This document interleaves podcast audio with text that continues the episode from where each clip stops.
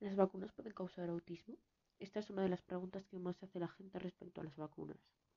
Un estudio llevado a cabo en 1998 por Andrew Wakefield y su equipo de la Escuela de Medicina de Londres afirmaba que la vacuna triple vírica contra el sarampión, paperas y rubeola estaba relacionada con el autismo.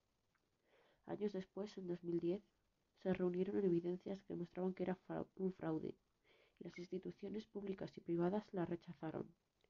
Todos los firmantes del artículo, excepto dos, retiraron su apoyo al estudio.